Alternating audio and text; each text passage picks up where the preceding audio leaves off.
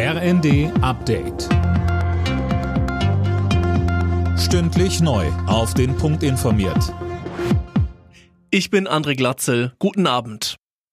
Die CDU von Ministerpräsident Wüst hat in NRW einen unerwartet deutlichen Wahlsieg eingefahren, muss sich aber einen neuen Koalitionspartner suchen. Für Schwarz-Gelb reicht es nicht mehr. Die CDU liegt in den Hochrechnungen bei gut 35 Prozent und lässt damit die SPD mit 27 Prozent deutlich hinter sich. Beide buhlen nun um die Gunst der Grünen, der neuen drittstärksten Kraft. Schwarz-Grün oder eine Ampel wären mögliche Koalitionen. Grünen-Chefin Ricarda Lang. Mit wem wir in Zukunft regieren würden, das hängt einzig und allein davon ab, wer überzeugt ist, den Weg mit uns gemeinsam in eine klimaneutrale und digitale Zukunft zu gehen, die soziale Gerechtigkeit voranzubringen und den Zusammenhalt in Nordrhein-Westfalen zu stärken. Die AfD verliert, kommt aber wohl wieder in den Landtag, genauso wie die FDP, die aber nicht mal halb so viele Stimmen bekommt wie vor fünf Jahren.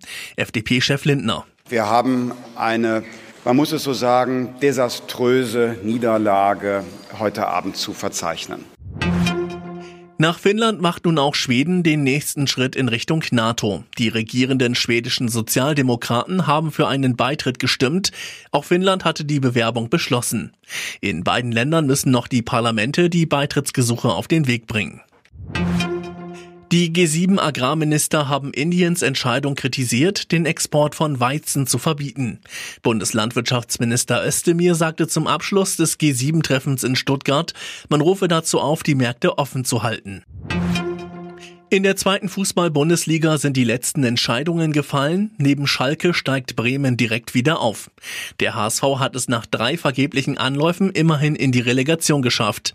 Dort ist dann die Berliner Hertha der Gegner. Alle Nachrichten auf rnd.de